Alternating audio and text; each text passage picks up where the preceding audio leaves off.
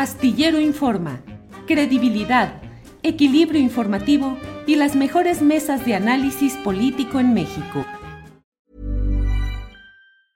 Ever catch yourself eating the same flavorless dinner three days in a row? Dreaming of something better? Well, HelloFresh is your guilt-free dream come true, baby. It's me, Kiki Palmer.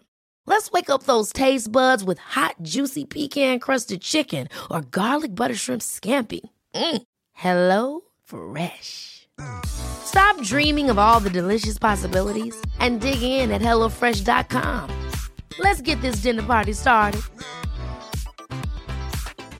Hey, it's Ryan Reynolds, and I'm here with Keith, co star of my upcoming film, If, only in theaters, May 17th. Do you want to tell people the big news? All right, I'll do it. Sign up now and you'll get unlimited for $15 a month in six months of Paramount Plus Essential Plan on us. Mintmobile.com slash switch. Upfront payment of $45 equivalent to $15 per month. Unlimited over 40 gigabytes per month. Face lower speeds. Videos at 480p. Active Mint customers by 531.24 get six months of Paramount Plus Essential Plan. Auto renews after six months. Offer ends May 31st, 2024. Separate Paramount Plus registration required. Terms and conditions apply if rated PG. Astillero Informa, credibilidad, equilibrio informativo y las mejores mesas de análisis político en México.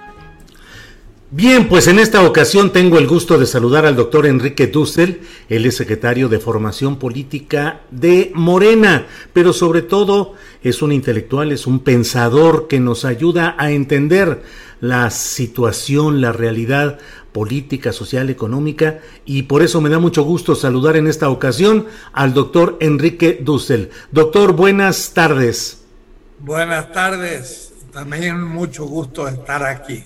Así es, también igual nos da mucho gusto, sobre todo porque la última vez que platicamos quedamos de que íbamos a revisar más adelante los resultados electorales y el panorama político, las perspectivas que quedaran después de esta concurrencia ciudadana a las urnas del pasado 6 de junio. Así es que, doctor, creo que hay dos planos en los que podemos platicar. Primero, tratar de ver qué sucedió ese 6 de junio, qué significa para Morena, qué significa para los partidos opositores a Morena y a la Cuarta Transformación, y por otra parte, qué va a hacer Morena frente a esa realidad, qué propone, qué es lo que eh, se ha analizado, si ha habido crítica, autocrítica, en fin. ¿Qué cree que sucedió, doctor Dussel? ¿Qué pasó este 6 de junio? ¿Cuál es el saldo político real de esa jornada electoral?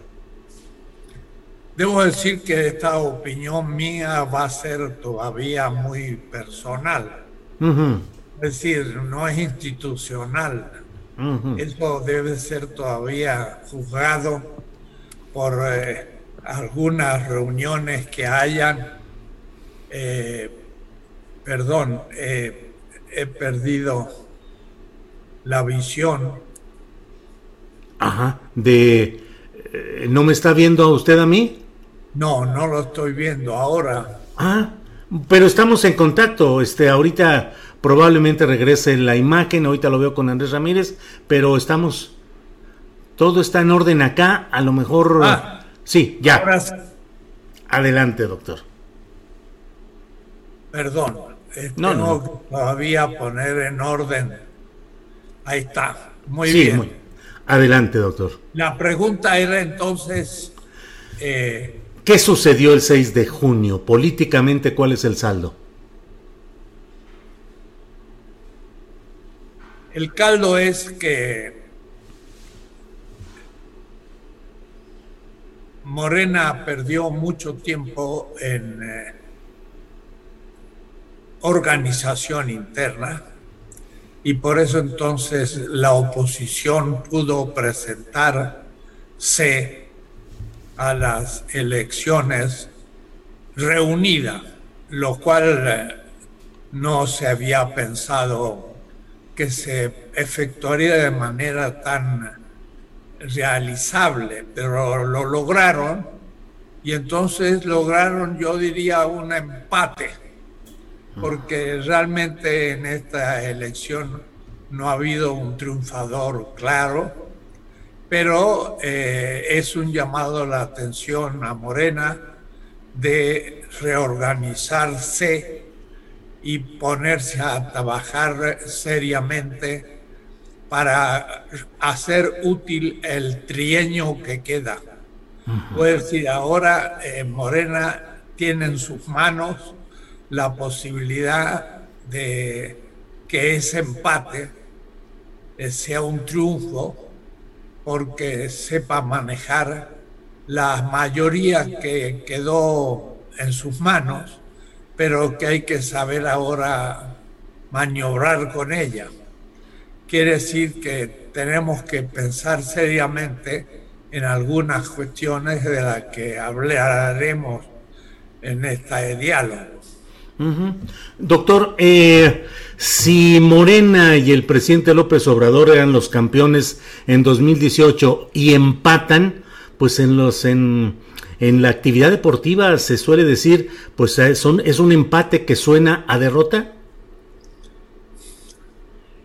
Dadas las condiciones de que Morena fue muy atacada y se le impidió una verdadera organización interna porque se le impuso desde el Tribunal Electoral ciertas condiciones que no son su estatuto y entonces estaba un poco arrinconada desde el momento en que se decretó que el proceso normal del estatuto y el, Congreso que se había pensado realizar el año pasado ya no se realizaría. Por lo tanto, sus autoridades normales ya no se nombrarían de manera estatutaria. Quedó un tanto pues débil para el, el momento de las elecciones, que es clave. Eh, era internamente, quedó fracturado y esa, eso lo que primero hay que arreglar en este momento en vista de los, del trienio que queda. Sí, doctor, y luego de las elecciones, inmediatamente y en algunos casos incentivado eh, esos comentarios por eh, el tema de la línea 12 del metro, pero doctor, de pronto ya estamos eh, instalados en la especulación sobre los presidenciables. El propio presidente de la República en su conferencia mañanera ha abordado el tema de manera abierta, ha mencionado la condición de algunos de esas eh, figuras como candidatos presidenciables. ¿No es dañino para este proceso que tan temprano se esté hablando ya de estos temas? Yo creo que no sé si es dañino, pero no, no, es muy saludable que se piense en tres años, porque hay que estos tres años hacer muchas actividades y hay que realmente fortalecer al partido y sobre todo ideológicamente arreglar en todos los estados, unificar el partido y normalizar sus autoridades. Y eso eh, tiene algunos requisitos. El primero, pues hay que arreglar el padrón, porque el padrón es lo que permite que los estatutos de Morena funcionen y es posible que los estatutos también haya que modificarlos, pero para eso hay que convocar un congreso.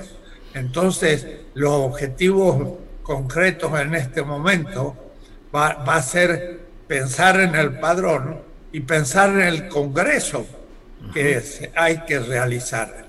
Y en ese Congreso todos los estados deberían salir unidos con sus presidentes, con todo el, el, comité estatal bien organizado y entre ellos, pues el secretariado de formación y que debería sería ahora el momento de potenciar realmente la formación política y hacer que llegue a todos los militantes del padrón. Primero, que sí, ciertamente hay que abrirlo ahora ya para que puedan participar eh, aquellos que en último momento no pudieron incluirse pero al mismo tiempo quizás preguntar a, algunos que eran miembros si lo si deciden seguir participando.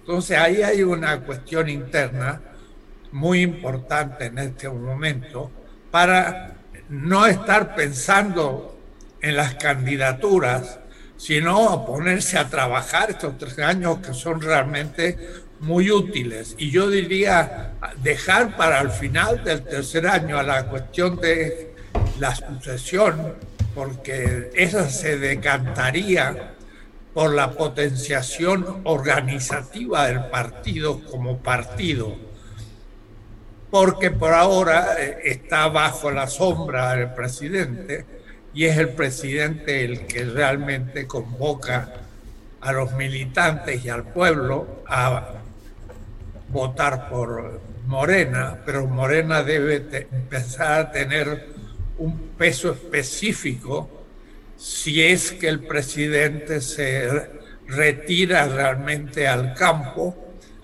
o sigue cumpliendo alguna función política, pero ya no de ejercicio del poder.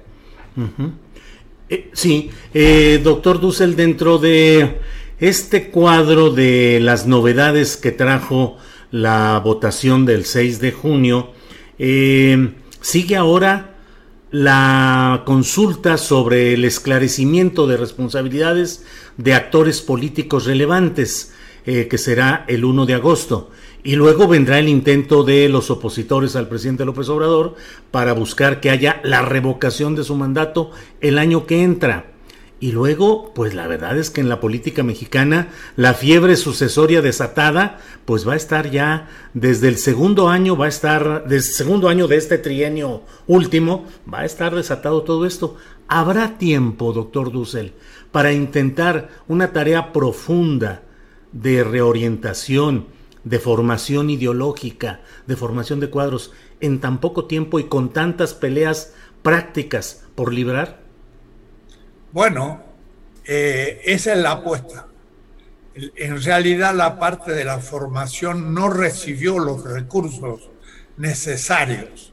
Eh, se decía que el instituto iba a tener el 50% los recursos, pero no es verdad, se, les, se le otorgó muy poco aparte. Y en cuanto a la Secretaría de Formación del CEN, del Comité Ejecutivo Nacional, eh, pues fue unas migajas lo que recibió y, un equipo mínimo que no puede cumplir sus funciones.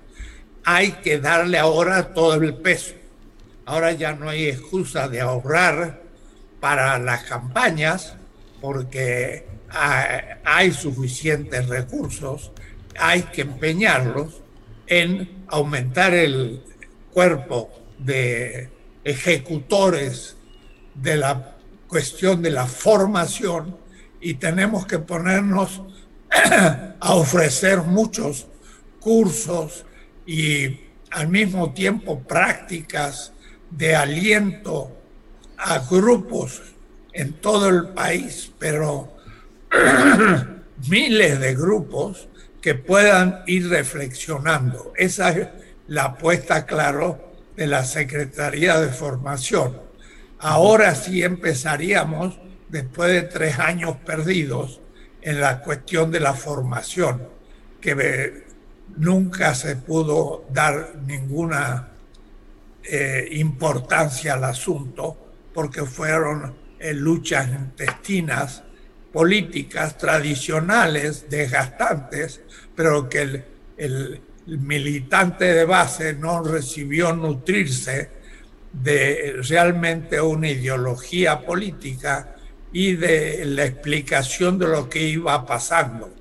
Y entonces esa es nuestra labor en este momento, por lo menos la que yo quiero impulsar en coordinación con el instituto, porque Rafael Barajas y yo estamos continuamente en contacto y no hay ninguna eh, posibilidad de trabajo paralelos, sino vamos a tirar hacia un mismo objetivo, la formación de los militantes del padrón de Morena, que es numerosísimo y que debe ser depurado.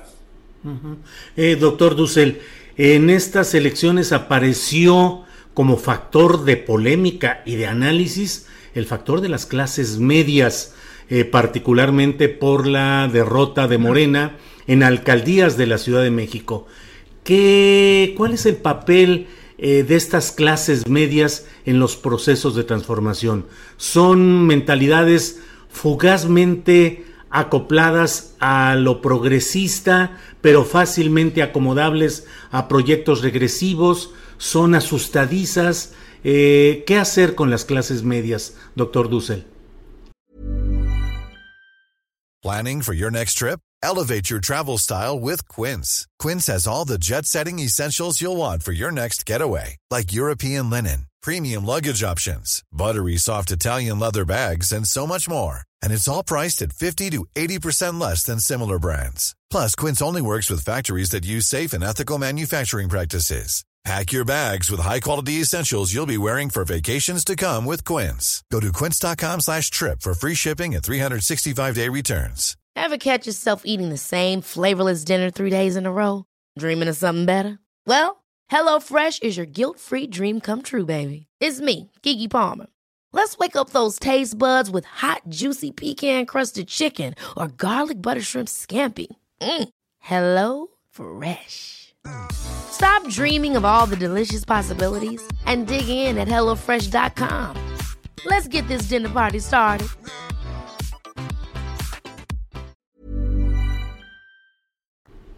Me acuerdo que en una conversación que tuvimos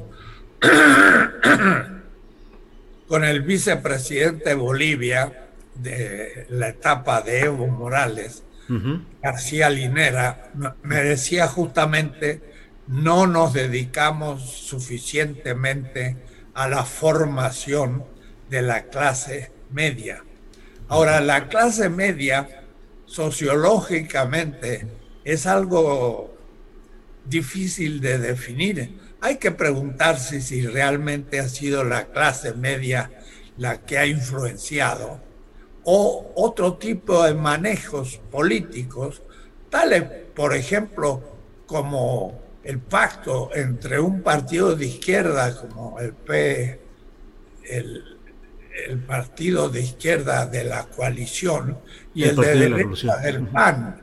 Es decir, dos partidos que ideológicamente en la clase media, si existe, eh, tendrían que estar completamente en posiciones contrarias.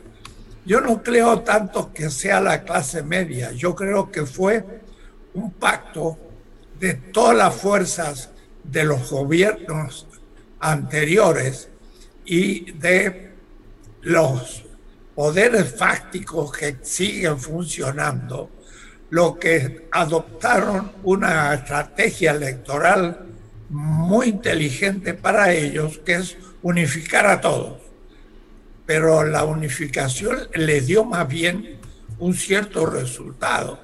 No es tanto la clase media como la estrategia de unificar todas las fuerzas posibles contra la posición del presidente, que en cierta manera falló porque ahora están más indefinidos que antes y están puramente volcados a una lucha estratégica sin contenidos ideológicos ni proyectos políticos. Y entonces eh, no es tanto una clase media como una estrategia política de un pacto que hay que saber enfrentar formando a la gente de Morena para que eh, se dé cuenta que los partidos de la tradicionales se han unido en contra del presidente y del proyecto de Morena. Eh, doctor eh, Dussel, en términos cuantitativos, Morena obtuvo triunfos muy importantes, 11 de 15 gubernaturas y si nos apresuran, 12 con la del verde con Ricardo Gallardo en San Luis Potosí, que me parece pues uno de esos hechos muy indicativos de lo que le quiero preguntar. ¿Qué tanto, además de la cantidad, hubo realmente calidad en los cuadros que está llevando Morena al poder, tanto en gubernaturas como en diputaciones federales y otro tipo de cargos.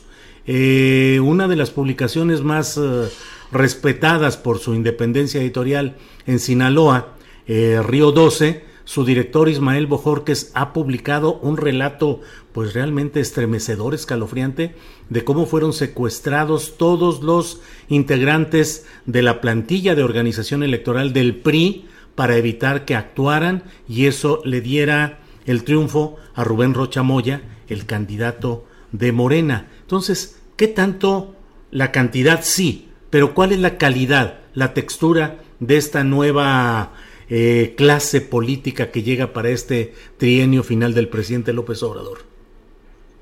Bueno, justamente yo insisto de nuevo en lo mismo. Hay que formar un nuevo tipo de político en México. Y esto solo se puede lograr por un proceso de educativo e ideológico, porque en gran parte algunas de las, de las gobernaturas y demás las logró Morena de la manera tradicional, haciendo pactos con ciertos grupos, pero no eligiendo desde su base a los mejores líderes de Morena tradicionales que vienen eh, mostrando una línea de ética y de un pensamiento claro acerca de la realización de un proyecto. Tampoco cuando ha triunfado lo ha hecho según los estatutos y no lo ha hecho según la ideología de Moreno. Voy a decir que los triunfos también son un tanto ambiguos. Doctor Dussel, en específico, ¿qué planean hacer desde Morena en las reuniones? Entiendo que han tenido de análisis, eh, de crítica, de autocrítica, de ver lo que ha sucedido. En concreto, ¿qué piensan hacer? ¿Seminarios, discusiones, invitar a gente de la sociedad civil, clases medias, en fin? ¿Cuál es la estrategia que se podría desarrollar desde Morena para enfrentar la nueva realidad política? En mi caso, como secretario de Formación Política, será insistiendo lo que yo insistí desde que estaba Polanski y luego los siguientes presidentes del el Comité Ejecutivo Nacional. Tenemos que darle importancia a la formación, tenemos que lanzar cursos y tenemos que estar presentes en miles de grupos de reflexión que tienen que organizarse en las bases. En eso el Fijón está completamente de acuerdo porque si fue nombrado como presidente o, orientador del Instituto de Formación con una cierta autonomía de los comités ejecutivos y estatales, es para incentivar los grupos de reflexión de la base que tengan claridad y que se propongan un nuevo tipo de ejercicio del poder. Seguimos ejerciendo el poder como un tipo de dominación. El que, el que domina, dice Max Weber, es la acción política es una acción de dominación ante obediente.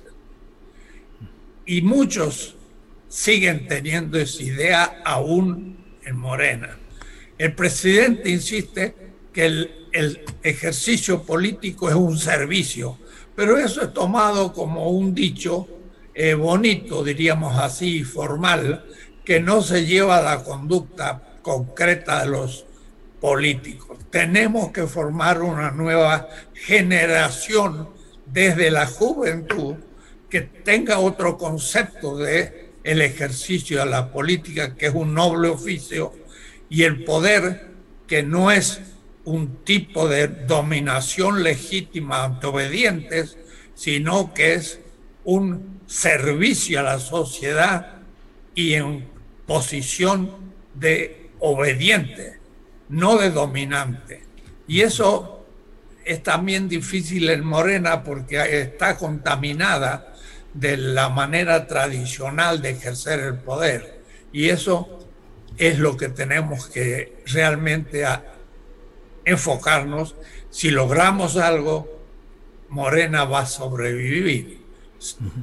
Si no logramos cambiar la mentalidad de los líderes de Morena, que ahora son jóvenes pero van a ir creciendo, pues eh, realmente Morena no podrá resistir el golpe de, como usted dice, como dices, eh, vendrán los debates por la sucesión, pero la sucesión no va a ser la solución, va a ser más bien la disolución si no hay una militancia formada. Y entonces el que venga va a ser otro tipo de liderazgo tradicional y la posición de nuevo neoliberal pues se impondrá por la, la, fuerza y la corrupción retornará. Necesitamos formar nuevos tipos de políticos. Gracias, doctor Dussel. Eh, le agradezco mucho esta posibilidad de platicar, de analizar, de revisar lo que está sucediendo en el partido mayoritario, en el partido en el poder. Y cierro por mi parte, doctor, preguntándole si en este nuevo enfoque de relaciones políticas, el propio partido y usted en lo personal, si cree que debe recomendarse al presidente de la República algo, algún cambio en su discurso eh, político, en su discurso público, el virar o cambiar algo en relacionado con su insistencia en el análisis de las clases públicas, señalando eh, algunos detalles de esto, en fin, eh, ¿qué recomendaría al presidente de la República rumbo a esta nueva realidad política?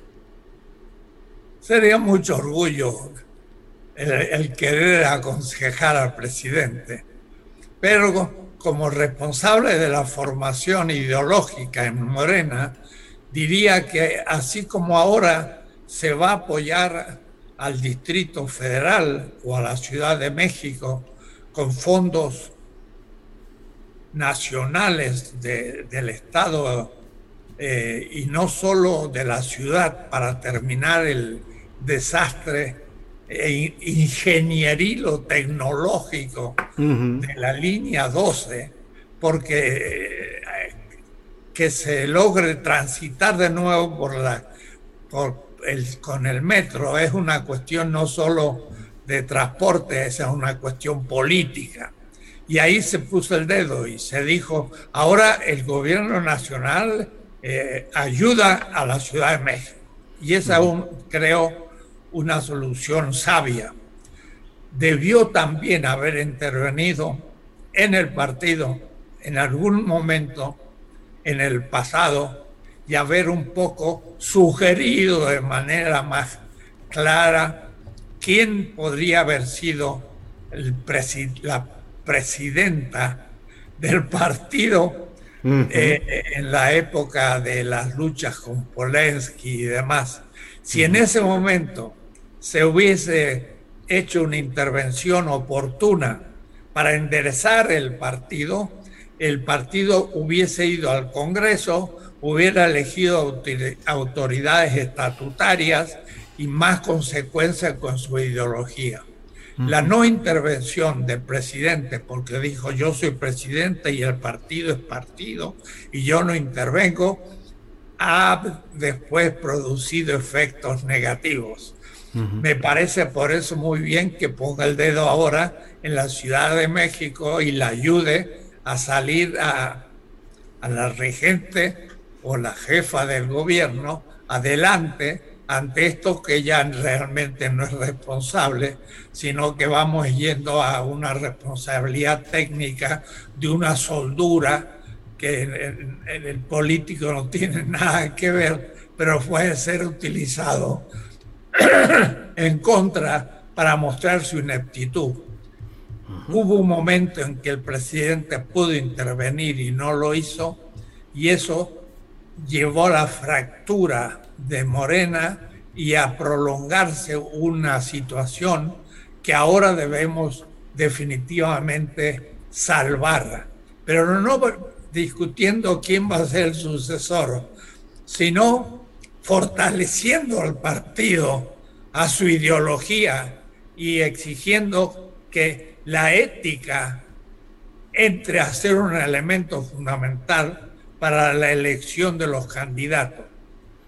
Si dejamos por pura estrategia electoral elegir candidatos a ser parte del poder administrativo del gobierno, pues se sufre después las consecuencias de un cierto pragmatismo sin principio, en el cual también contagia a Morena.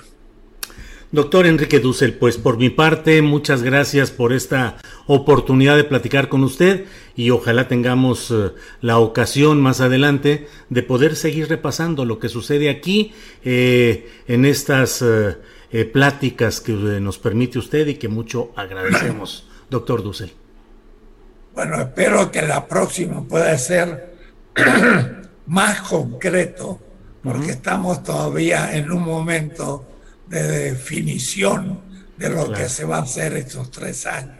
Sí, sí, sí, estaremos atentos a esa posibilidad de platicar sobre lo concreto de lo que va a hacer Morena. Doctor, muchas gracias y buenas tardes. Gracias de haberme. Al contrario, gracias. Buenas tardes. Gracias. Para que te enteres del próximo noticiero, suscríbete y dale follow en Apple, Spotify, Amazon Music, Google o donde sea que escuches podcast. Te invitamos a visitar nuestra página julioastillero.com. Ever catch yourself eating the same flavorless dinner three days in a row? Dreaming of something better? Well, HelloFresh is your guilt-free dream come true, baby. It's me, Kiki Palmer. Let's wake up those taste buds with hot, juicy pecan-crusted chicken or garlic butter shrimp scampi. Mm. Hello Fresh. Stop dreaming of all the delicious possibilities and dig in at HelloFresh.com. Let's get this dinner party started.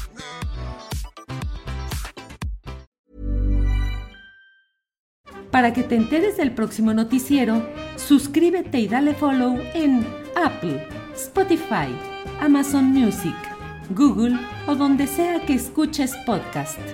Te invitamos a visitar nuestra página julioastillero.com.